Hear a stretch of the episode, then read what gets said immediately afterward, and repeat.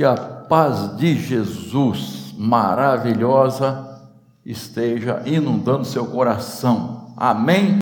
Nosso abraço a quem nos acompanha também, de casa, do trabalho, de outros lugares. É muito bom estarmos juntos aqui, celebrando o Natal verdadeiramente. Abra, na verdade, eu vou, eu vou tratar é, de vários textos em Mateus 1 e Lucas 1. São os dois evangelistas que descrevem bem ah, os acontecimentos do Natal. Né? Então eu vou usar esses dois livros, o capítulo 1 de cada um. Mateus 1 e Lucas 1. Se você quiser deixar o dedinho aí, mas é fácil achar, né? E o texto possivelmente vai estar é, sendo projetado aqui. Uma professora de uma classe de adolescentes perguntou aos seus alunos: o que vem à mente de vocês? Qual é a primeira imagem quando se fala de Natal? E aí você pensa também: Natal, qual é a primeira imagem que vem à sua mente? o que, que elas responderam? Papai Noel, árvore, panetone, muita comida, presente, amigo oculto, festa. Responderam tudo isso e ninguém falou de Jesus, que Natal é a chegada do Salvador. Queridos, ah, infelizmente é uma realidade. Vai chegando o final do ano, aquela correria, né? Supermercado cheio, shopping cheio, tudo cheio, corre, corre, corre. É.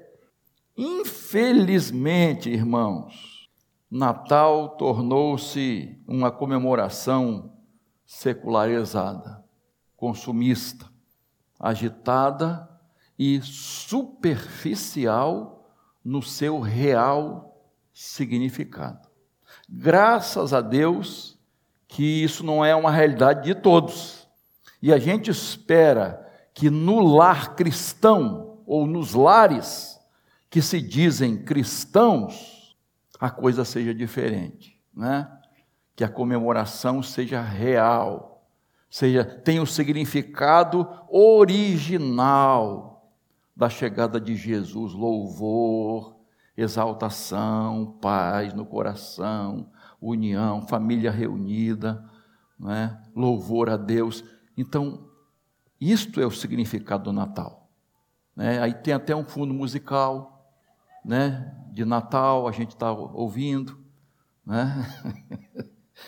Irmãos, a gente precisa ter cuidado, porque tudo isso que acontece parece um rolo compressor, né, que vai, vai arrastando todo mundo, irmão. Se a gente não tiver cuidado, a gente é levado também.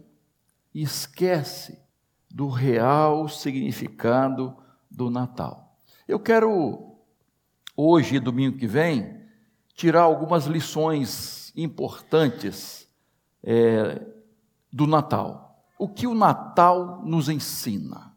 Que mensagem tem o Natal? O que ah, aprendemos nesse contexto do Natal? Eu quero tirar algumas lições. E a primeira que eu quero destacar é que o Natal nos ensina que Deus dirige a história. Mateus 1, 1 diz assim: o livro da genealogia de Jesus Cristo, filho de Davi, filho de Abraão. E o verso 16: E Jacó gerou José, marido de Maria, da qual nasceu Jesus, que se chama o Cristo. A genealogia nos ensina que Deus dirige a história. 42 gerações até a chegada de Jesus. E Jesus nasceu no tempo certo, na hora certa. A ponto que Paulo escreve aos Gálatas, capítulo 4, verso 4, diz assim: Mas quando chegou a plenitude do tempo, Deus enviou seu filho, nascido de mulher, nascido sob a lei. Plenitude do tempo. Isto é, no tempo predeterminado por Deus, no tempo preparado por Deus, na hora certa, nem antes nem depois. Jesus nasceu na plenitude do tempo. E isso mostra, queridos, que Deus dirige a história. Eu sei que é uma frase um tanto batida, né? Deus está no controle, Deus dirige a história. Mas hoje, mais do que nunca, irmãos, nós precisamos crer que Deus tem o controle da história. Às vezes a gente, lá no fundo, duvida um pouquinho: será que tudo isso que está acontecendo é assim mesmo?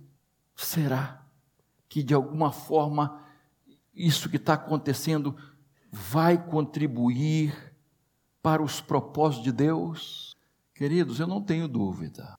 Tudo que está acontecendo. Bom, pensa assim, numa, numa, numa amplitude de Brasil, vamos botar país, né, nosso Brasil. Tudo que está acontecendo no Brasil, será que tanta coisa ruim, tanta desgraça, tanta corrupção, tanta injustiça, será o que está acontecendo com as famílias? Será na minha família? Será que de alguma forma Deus está usando para os seus propósitos? E às vezes a gente tem dificuldade de entender que coisas ruins estão na agenda de Deus. Por que, que eu fiz assim? Né? É tchauzinho, alguma coisa? Não, é. Porque para nós, talvez, sejam ruins. Mas eu não enxergo amanhã, eu não enxergo no escuro, eu não enxergo nem depois daquela curva ali. Mas Deus vê, Deus está vendo. Para Deus, o hoje, irmãos, Deus está vendo o amanhã como hoje. Deus vê 2050 como hoje. Então Ele sabe, Ele sabe o que é melhor para nós. Jesus veio na plenitude dos tempos. Estudiosos chegaram a essa conclusão. Jesus chegou no tempo certo. Os judeus ofereceram ao mundo as escrituras, os gregos a língua universal, os romanos as leis e as estradas que facilitavam o trânsito dos mensageiros.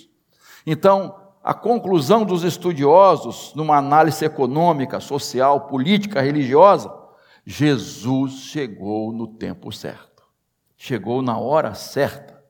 Então, Natal, nós comemoramos a chegada de Jesus na hora certa. Não importa se foi 25, tem gente que, que se apega a banalidades. Se foi 25, não interessa. O importante é a minha comemoração, o importante é o meu sentimento, a minha gratidão, o meu reconhecimento, a minha fé deste que veio, nasceu em Belém para ser o nosso Salvador. Isso que é importante. E aí a gente vê as gerações, né? Deus usando pessoas. Abraão, Isaac, Jacó, Salmão, Ruth, Jessé, Raabe, Davi, Salomão, Asa, Urias, Salatiel, Abiúde, Azor, José e Maria todos estavam nos planos de Deus, em cada geração, usados por Deus, grandes e pequenos, patriarcas e anônimos, rei, meretriz, todos nos planos de Deus. E você acha que você não está nos planos de Deus? Que você nasceu no tempo certo, dentro dos propósitos de Deus? na família que você nasceu, no lugar que você nasceu.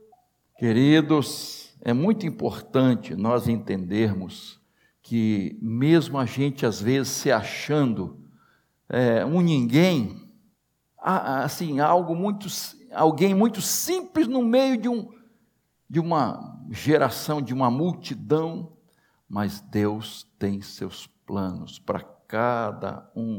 Deus quer nos usar com as nossas limitações, com nossos até erros, fraquezas.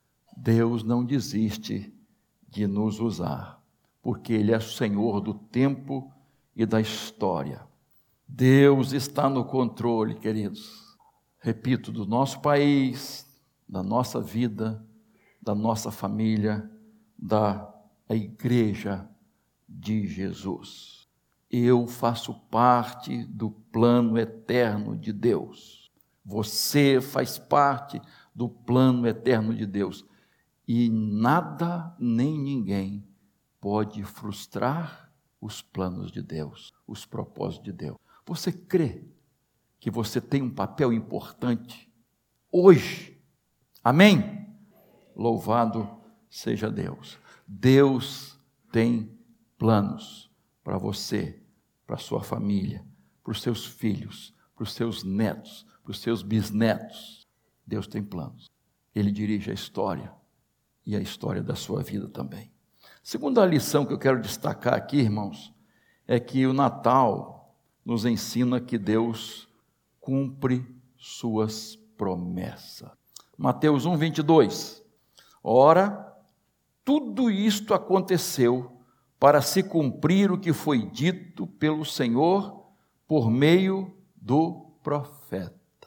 Tudo isso aconteceu para se cumprir a palavra de Deus. E aí, 700 anos antes de Jesus nascer, Isaías capítulo 7, verso 14, portanto, o Senhor mesmo lhe dará um sinal: eis que a virgem conceberá e dará à luz um filho e lhe chamará Emanuel. Deus vê, olha lá na frente o que está acontecendo, né? A concepção de Maria não era nenhuma evidência de sua infidelidade a José, mas da fidelidade de Deus em cumprir suas promessas. Não era para se desfazer um noivado firmado por amor entre Maria e José, mas a concretização da maior prova de amor de Deus por nós, a chegada. Eu fico, né, às vezes, imaginando, e você também, certamente, é, o que se passou na cabeça de José quando ele soube de que Maria estava grávida. Minha noiva, considerada já casado, né, o compromisso de noivado era um era um compromisso sério, muito sério, já que se considerava casados, só não moravam juntos, só não tinham relações sexuais. E esse jovem, honesto, justo, sincero, íntegro, fica sabendo dessa situação. Hoje, diante de tanta coisa que acontece, né, irmãos? De, parece assim, de tanta, tantas vezes que a gente ouve esse tipo de coisa, mas você fica imaginando assim, você no lugar, poxa, minha noiva está grávida, eu não tive relações com ela. Como é que é isso? E tem algumas histórias engraçadas, né? Que aí não, não vou entrar em, em detalhes, né? Mas de esposa grávida, é, enfim, por, por infidelidade conjugal, né? Mas eu, o que eu acho interessante, irmãos, que o anjo vai a ele o anjo chega e fala para ele, revela a ele o que tava, estava acontecendo, que não foi infidelidade conjugal, ela foi escolhida para trazer ao mundo o Salvador. E que o que estava sendo gerado no seu ventre não era de homem, era de Deus. Assim, para um, um jovem, um adolescente, essa história fantasiosa, né? Tem algumas histórias fantasiosas, né? Mas ele acredita, mas ele crê na palavra do mensageiro de Deus. E aquilo resolve toda a situação, todo o embaraço. Ele descansa na promessa de Deus, confia naquilo que o anjo está falando. Quer dizer, a, a Bíblia não relata, né, mas toda aquela preocupação, ansiedade e estresse de José parece que acaba ali. E ele respira. Estou tranquilo agora. Eu sei o que está acontecendo. Então, olha o compromisso desse jovem com Deus, a fé deste jovem, que apenas seguiu a orientação do anjo, por mais difícil que estava, que estava sendo e que seria, ele descansa nas promessas. Meu irmão, minha irmã, se Deus prometeu, ele vai cumprir. Deus não prometeu de guardar sua vida? Deus não prometeu de suprir todas as suas necessidades, de sustentar você e sua família? Por que tanta ansiedade? Por que tanta preocupação? Para, para.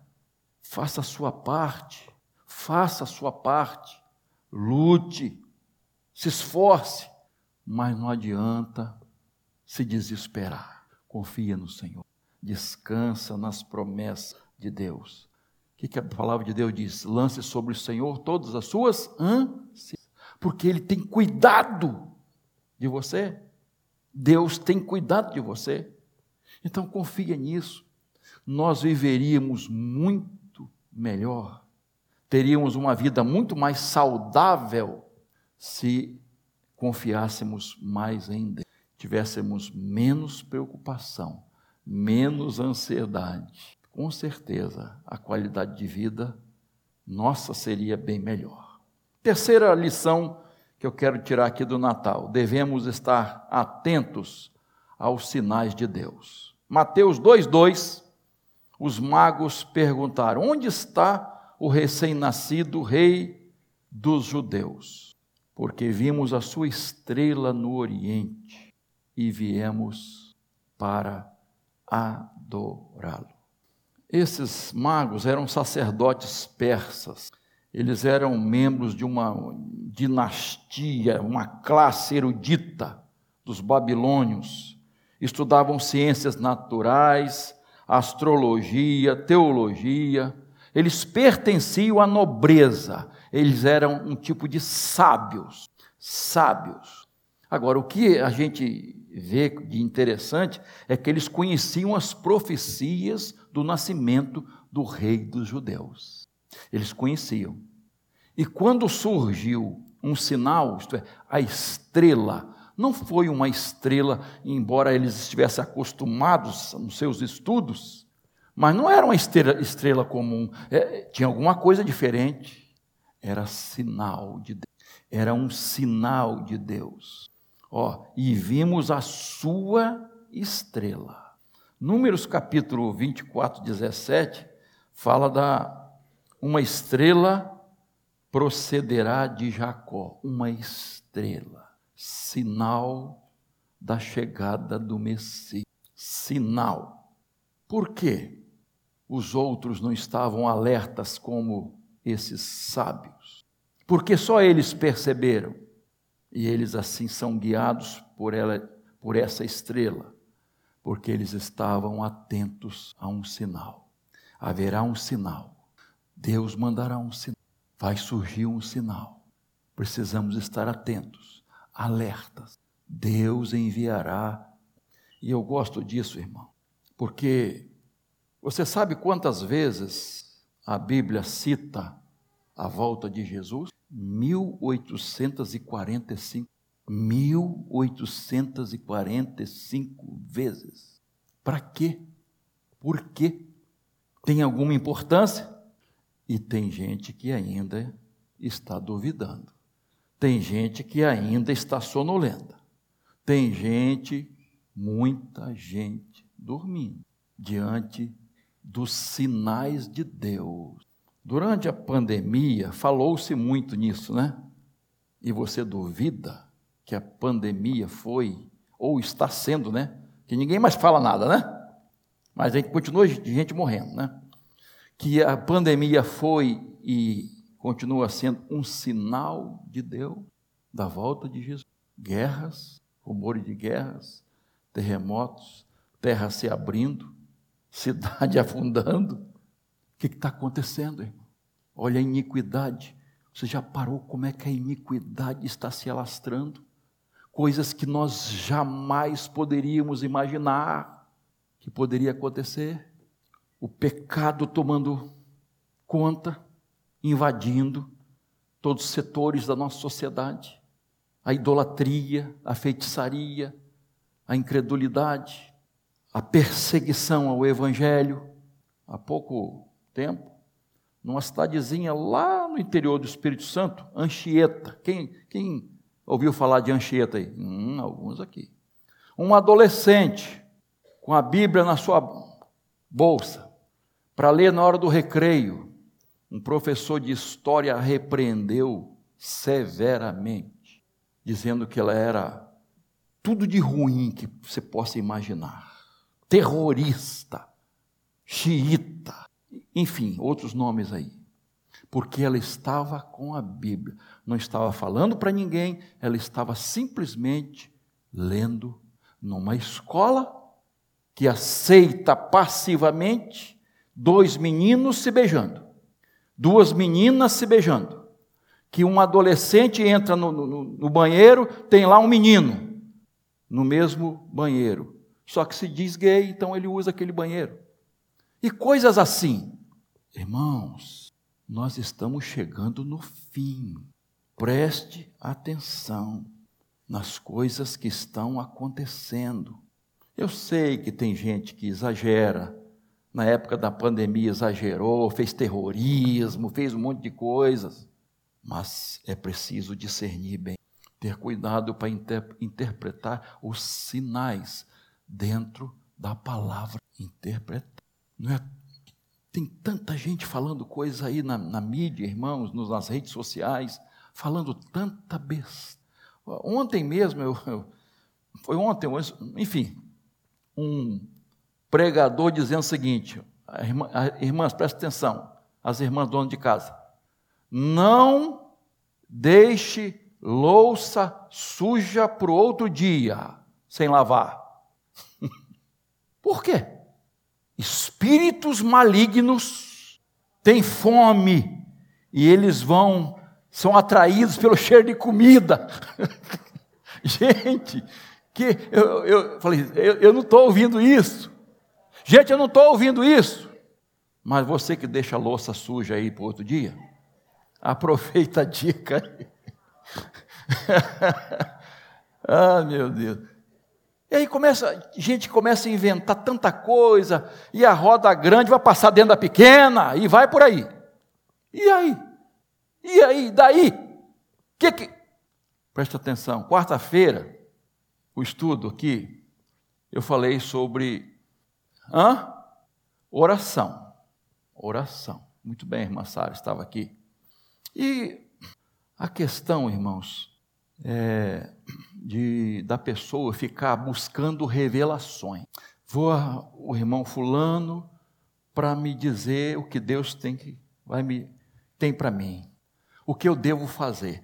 Irmãos, diferente de uma pessoa que busca um conselho, de uma pessoa sábia, de uma pessoa que tem base na palavra de Deus, e ela vai aconselhar segundo a palavra de Deus. Diferente, tá, irmãos?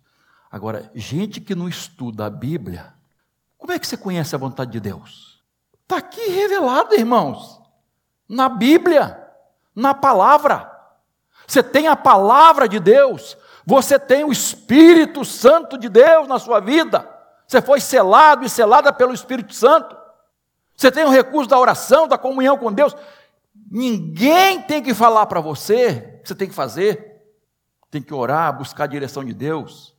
Repito, diferente de uma pessoa que quer um conselho e o conselheiro ou conselheira se baseia na palavra de Deus. É diferente, tá? É preciso ter cuidado, irmãos. Tem gente falando muita coisa horrível, que não tem nada a ver. E na Bíblia, é, lá em 2 Samuel 7, não precisa abrir, e 1, Coríntios, 1 Crônicas 17, você vai lembrar de um episódio quando Davi diz ao profeta Natã que queria construir o templo. E que Natã diz: é isso mesmo, é isso mesmo que você tem que fazer. Você que vai construir o templo. E aí o Senhor chamou Natã. Epa! Epa, é, são minhas palavras, tá, aqui. Espera aí, não é bem assim não. Quem vai construir o templo é seu filho Salomão, não é você. Vai e diga a ele. Diga a ele isso. Boas intenções, mas nem boas intenções não resolve. Você lembra quando Davi estava perseguido e que ele e a, e a turma dele entraram numa caverna e de repente, né, Saul com aquela com seu exército, de repente deu o quê? Dor de barriga por nossa conta, né? Ele teve vontade de fazer suas necessidades. Número dois, e ele entrou na caverna. Vou aqui, né? Vou num lugarzinho aqui para. E Davi estava lá dentro com os seus homens. Qual foi o conselho dos seus auxiliares? Deus está dando a você na sua mão esse homem. Deus prometeu e ó, está se cumprindo isso aqui, ó. É para você acabar com a vida dele. Não, não. Como eu vou fazer isso com o ungido de Deus? Olha o temor de Deus. Como eu vou lançar a mão contra o ungido do. E ele já tinha sido ungido, né? você está lembrado lá na casa do seu pai. E ele já tinha sido escolhido, mas tudo, né? Você conhece a história. Poderia, a oportunidade, é a oportunidade que eu tenho. Não, não, não, não.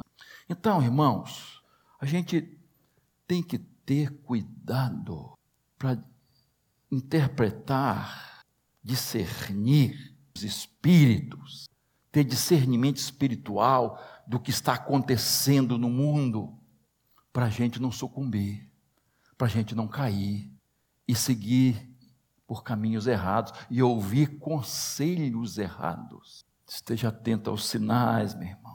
Já viu como tem gente morrendo assim, rapidinho? Tem um que morreu no, cantando, né? Um, um cantor aí. Teve outro que estava criticando Israel, né? E caiu lá também, e não sei o quê. As pessoas estão morrendo assim.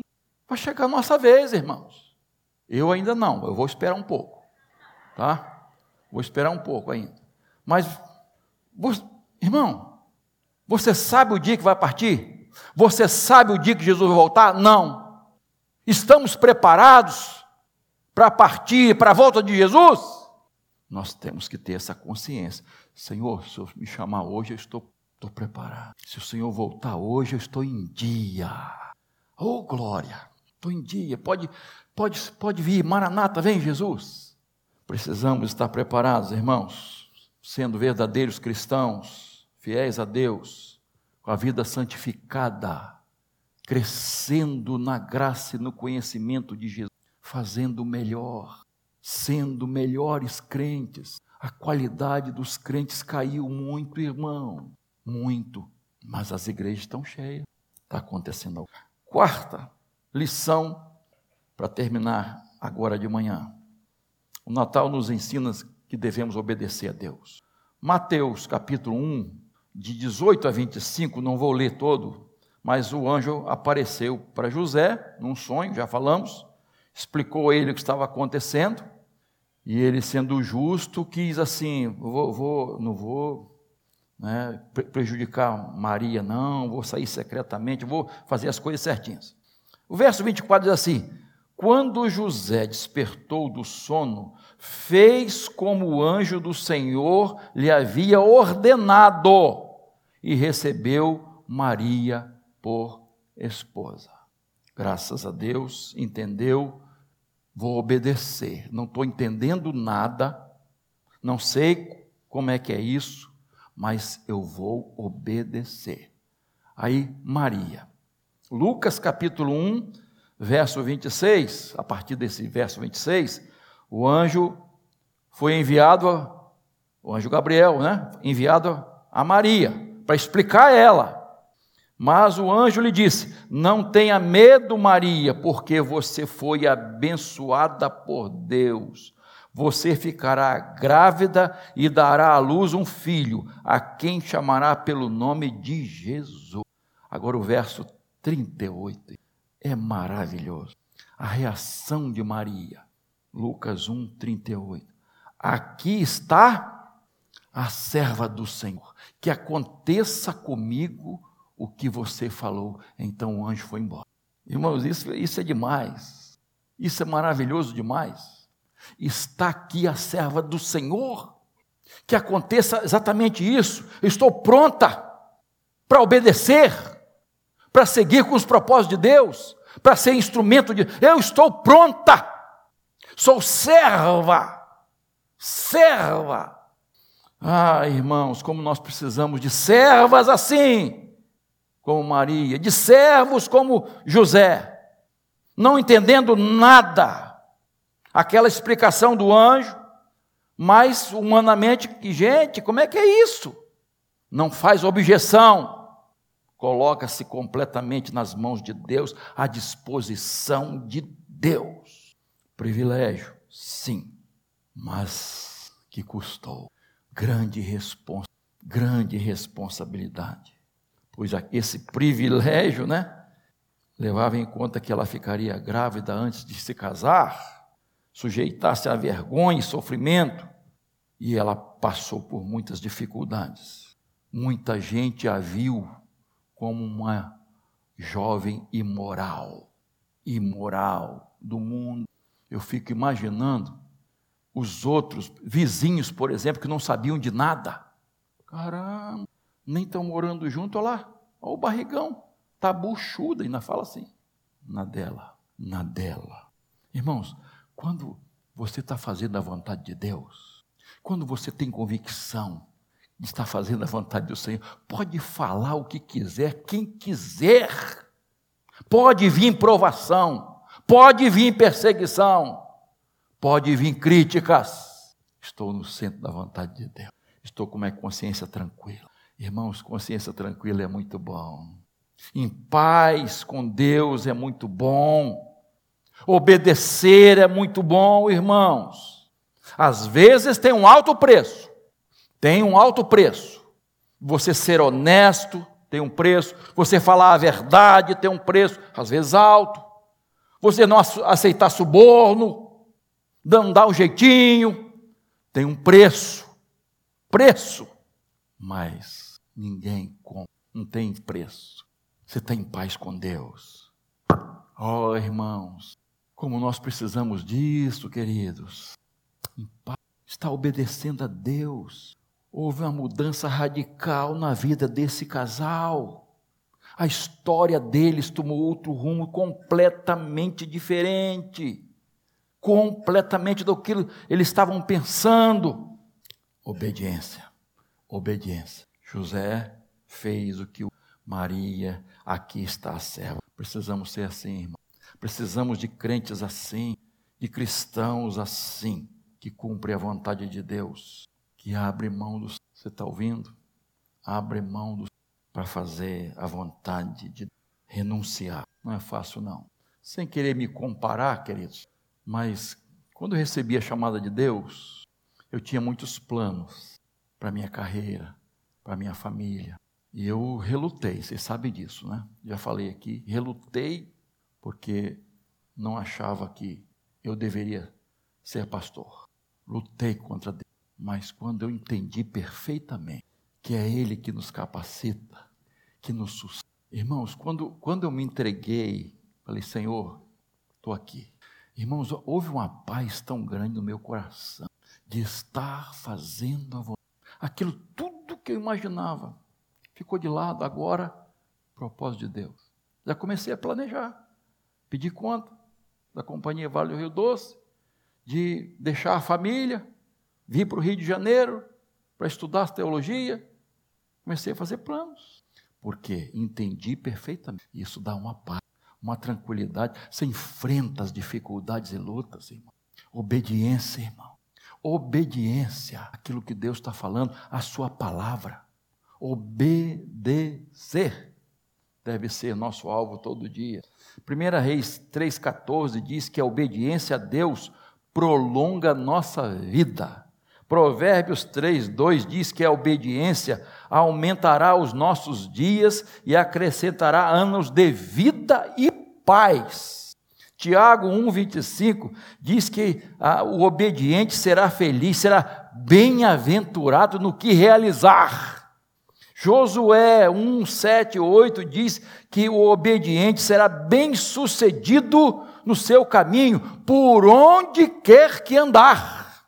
E João 14, 21 e 23, Jesus disse que quem o ama, quem é discípulo de verdade, obedece ao seu.